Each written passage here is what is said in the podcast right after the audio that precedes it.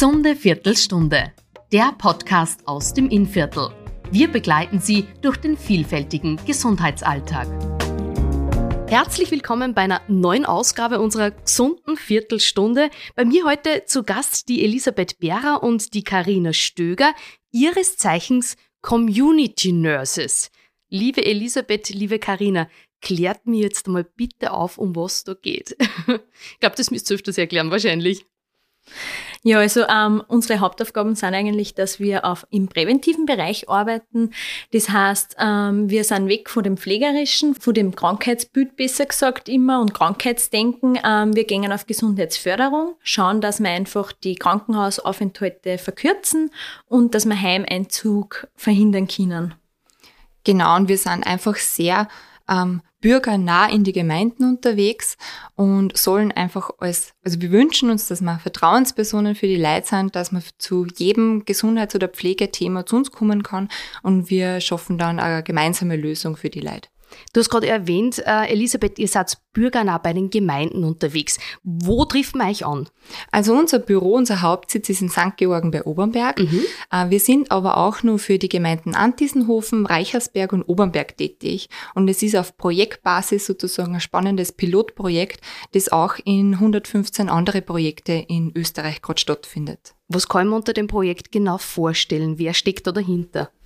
Also ähm, eigentlich ist es ein EU-Projekt. Ähm, der Projektträger ist dann ähm, der SHV und die Projektpartner sind der Gesundheitspark und das Rote Kreuz. Ich gehe davon aus, wenn ich das Wort Projekt her, es ist wahrscheinlich zeitlich begrenzt, oder?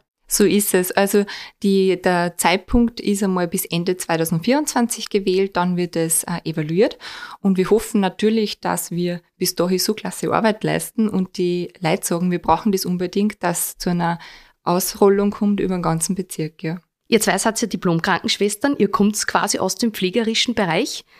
Jetzt mal ganz ehrlich gefragt, wie seid ihr da dazugekommen zu dem Job da als Community Nurse?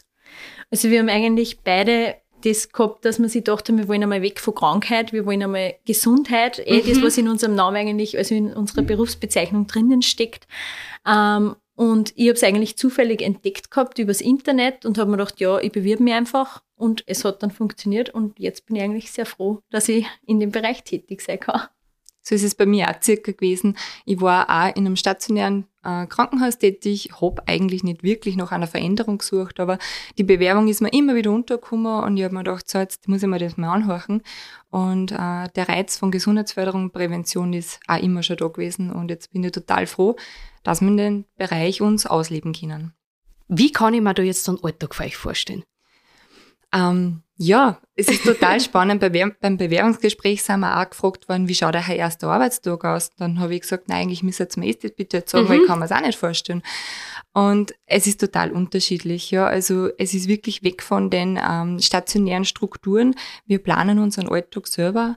Wir haben teilweise Hausbesuche bei den Leuten, wir haben Vernetzungstermine mit anderen Gesundheitsdiensteanbietern und zwischendurch gibt's aber auch immer wieder Online-Fortbildungen, dass wir in diesen neuen Bereich einfach gut reinkommen.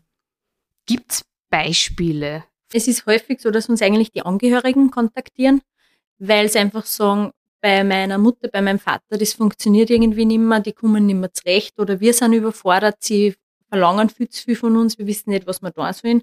Dann macht man sich einen Termin aus. Ähm, dann schauen wir sie meistens mit einer die häusliche Umgebung gemeinsam an. Also sie können auswählen, ob wir zu einer kommen oder sie zu uns ins Büro fahren. Und dann ähm, machen wir sie eben einen Termin aus, schauen einmal, was sind die Anliegen, was ist eigentlich das Problem, weil meistens sind es halt trotzdem eher nur die Probleme, warum sie sich melden. Und ähm, schauen sie alles rundherum an, schauen, wie kommt man Angehörige mit einbeziehen, welche Möglichkeiten gibt es, dass man einfach den Alltag erleichtert oder auch, dass man eben die Angehörigen ähm, unterstützt, dass die einfach auch auf längere Zeit sagen, sie können die Pflege übernehmen. Und ja, dann schauen wir, wie wir ihnen helfen können. Und nach äh, einiger Zeit, also nach ein paar Wochen oder Monate, melden wir sie nochmal bei ihnen und schauen, ob es irgendwas Neues gibt, ob wir irgendwie nur behilflich sein können. Genau. Aber die Leute sind nicht nur äh, auf Probleme aus. Gewisse denken mhm. wirklich schon präventiv. Ähm, mich hat zum Beispiel, es war äh, eine von den ersten Kontakte, die ich gehabt habe, ein Mann angerufen und gesagt, hey, ich hätte gern einen Plan B, was ist, was, wenn mit mir mal was ist, äh, ich hätte gern meine Frau gut versorgt. Und mhm. wir haben sie einfach angeschaut, was es denn gibt in der Region, was sie sich vorstellen können. Und ich habe einer so einen gewissen Plan B zusammengeschrieben mit auch die richtigen Telefonnummern dann schon. Und ich habe gesagt, ihr könnt euch jederzeit gerne melden und sie haben einfach eine gewisse Sicherheit jetzt, ähm, dass es nicht anstehen, wenn es einmal so weit wäre, sondern sie haben Ansprechpartner und Telefonnummern und das hat ihnen total taugt. Ich glaube, das ist ja das Problem, dass man das Gefühl hat, man muss von Pontius zu Pilatus laufen. Und vor allem, wenn schon ein Problem vorliegt, dann ist natürlich auf Inviertlerisch gesagt traurig. Also da ist dann Feuer am Dach. Also aus diesem Grund ist ja die Prävention das A und O bei euch, oder? Genau, ja. Und natürlich, wie die Karina schon gesagt hat, ähm, die meisten möchten sie, wenn jetzt ein Problem oder irgendwas Akutes vorliegt. Und wir versuchen jetzt da einfach trotzdem schon zusätzlich immer zu sagen, okay, schaut her, da ist aber trotzdem ein präventiver Ansatz, schauen wir sich das auch gleich mit an, dann geht's euch nur äh, länger wieder besser kann man jetzt dann sagen, was ist das Zielpublikum, was ist die Zielgruppe? Ähm, also eigentlich, wir haben jetzt einmal äh, gesagt, dass sich jeder melden kann, der was irgendwie Fragen dazu hat, eben vor allem Angehörige, weil die sind ja in alle Altersklassen eigentlich. Und ähm, prinzipiell war es ab dem circa 65. Lebensjahr. Mhm. Du hast die Angehörigen angesprochen. Ich gehe davon aus, wenn man einmal schon in der Pflege ist, dann geht es ja um die pflegende Person per se. Aber die Angehörigen sind bei euch auch ein wichtiges Thema. Die stehen auch im Mittelpunkt, oder? Kehren genauso zu unseren Hauptzielgruppen, ja, weil einfach man kann sie in der heutigen Zeit einfach nicht mehr auf die stationäre Pflege, auf die ähm, Altersheime oder auch auf die mobilen Dienste hundertprozentig verlassen, weil einfach der Pflegemangel überall spürbar ist. Und es wird einfach wieder notwendig, dass man familiär oder im System einfach schaut, dass man das gut abdeckt und wenn jeder eine kleine Rolle übernimmt und eine kleine Aufgabe, dann ist das viel besser und viel länger machbar. Und ich denke, die Person, die es betrifft, sei es ein demenziell Erkrankter oder einer, der wo es halt einfach nicht mehr so gut mobil ist, profitiert am meisten davon. Mit welchen Problemen kommen die Angehörigen zu euch? Ist eigentlich ganz unterschiedlich. Mhm. Also ähm, häufig ist eben eine Demenz oder irgendwas, wo sie sagen, okay, es wird immer bläder, was soll ich tun? Ich weiß nicht, wie ich das meistern soll, wie wir alle damit zurechtkämen. Oder auch eben beim Häuslichen ist auch oft, dass sagen, okay, meine Eltern, die wohnen in einem Haus, es sind überall Stufen. Was gab es für Möglichkeiten, dass man das ein wenig umgeht?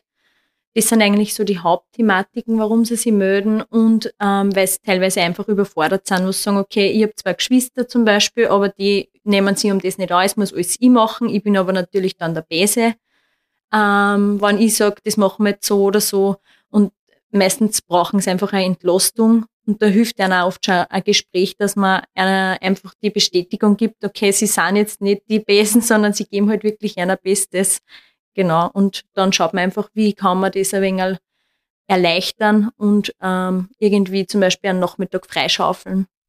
Also ich gehe davon aus, da ähm, besteht ja irgendwie so ein Vertrauensverhältnis dann, oder?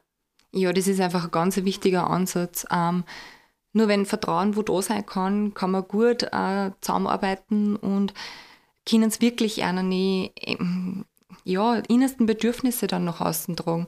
Und das ist ja genau das Spannende jetzt eigentlich bei uns, dass wir in die Systeme, in die Familiensysteme drinnen sind und den ganzen Alltag und auch die Vergangenheit irgendwie ähm, mitkriegen. Mhm. Und die spielt einfach so eine.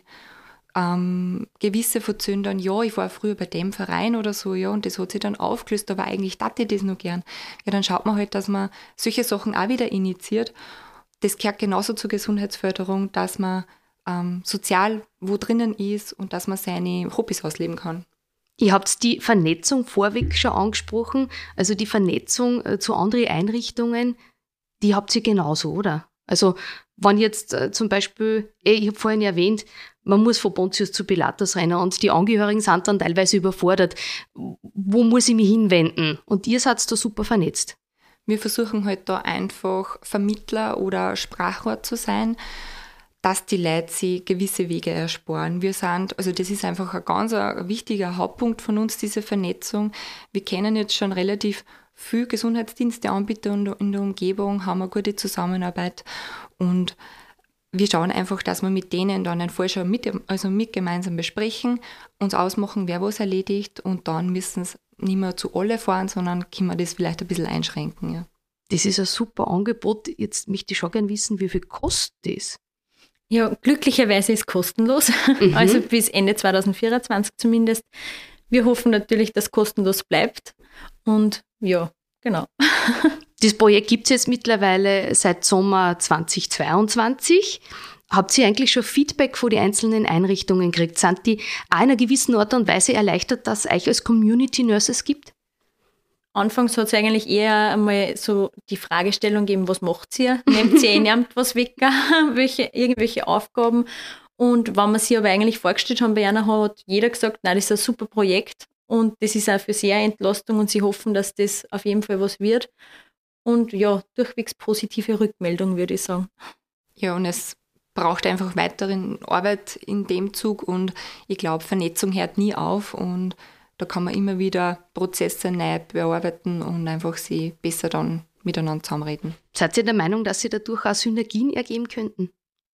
Durchaus. Mhm. Merkt man jetzt alleine durch unsere Projektpartner. Ja, Rotes Kreuz und Gesundheitspark sind ganz stark bei uns drinnen und wir merken einfach, da sind so viele neue Ideen schon entstanden. Ähm, ja, wo sicher vieles Cooles für die Zukunft bringt. Was ist euch Ziel? Unser Ziel ist auf jeden Fall, dass wir bekannt werden ja. dass die Leute auch wissen, sie können sich mit jedem Thema bei uns melden, wenn sie irgendwie Fragen haben, weil wenn wir einer selber nicht weiterhelfen können, wissen wir zumindest, wo wir es hinvermitteln. Das heißt nicht um 100.000 Ecken. Und eben, dass das Projekt dann weiterrennt und dass wir bestehen bleiben, weil es halt eine wichtige Aufgabe eigentlich ist, dass man sagt, ähm, trotz Pflegemangel kann man die Leute was bieten, was auch nachhaltig eigentlich ist. Und es, man ist nie zu jung, dass man sich die Frage stellt, wie stelle ich mir mein Alter vor, wie will ich im Alter leben, ähm, was stelle ich mir vor, wenn ich einmal eine gewisse chronische Erkrankung haben werde. Jeder möchte doch sein eigener Gesundheitsexperte sein und das wollen wir die Leute vermitteln. Die demografische Entwicklung ist ja in aller Munde, die Leute werden immer öder. Auf der anderen Seite kriegt man halt einfach mit, es gibt einen Pflegekräftemangel. Also manche Pflegeheime haben, äh, hätten den Platz quasi, aber haben einfach zu wenig Personal. Dementsprechend baut man jetzt schon im Vorfeld auf Prävention. Und ich glaube, äh, da habt ihr dann eine wesentliche Rolle. Ja, bei uns ist es halt einfach wichtig, dass wir schauen, dass die Leute möglichst lange daheim bleiben können und dass Krankenhausaufenthalte eben äh, verkürzt werden.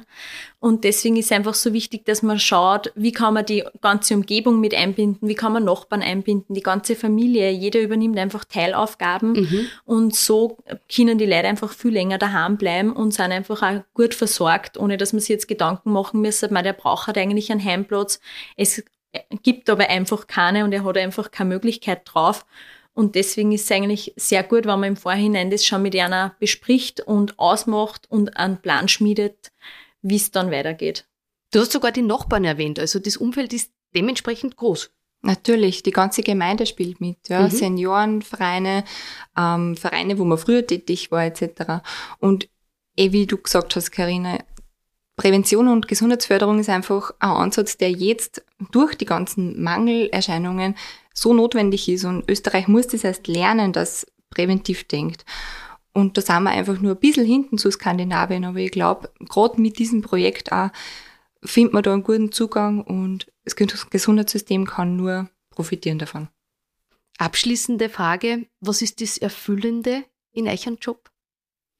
Ich würde sagen, die Dankbarkeit. Also das mhm. habe ich bis jetzt extremst mitgekriegt in dem Bereich. Auch ähm, ich habe ganz nette Klienten, die was ja immer wieder melden und bei denen ich mich auch immer wieder melde. Und das ist eigentlich das Schönste, wenn man am Ende vom Tag heimgeht und sie denkt, okay, ich habe jetzt wem helfen können und die sind glücklich mit der Lösung.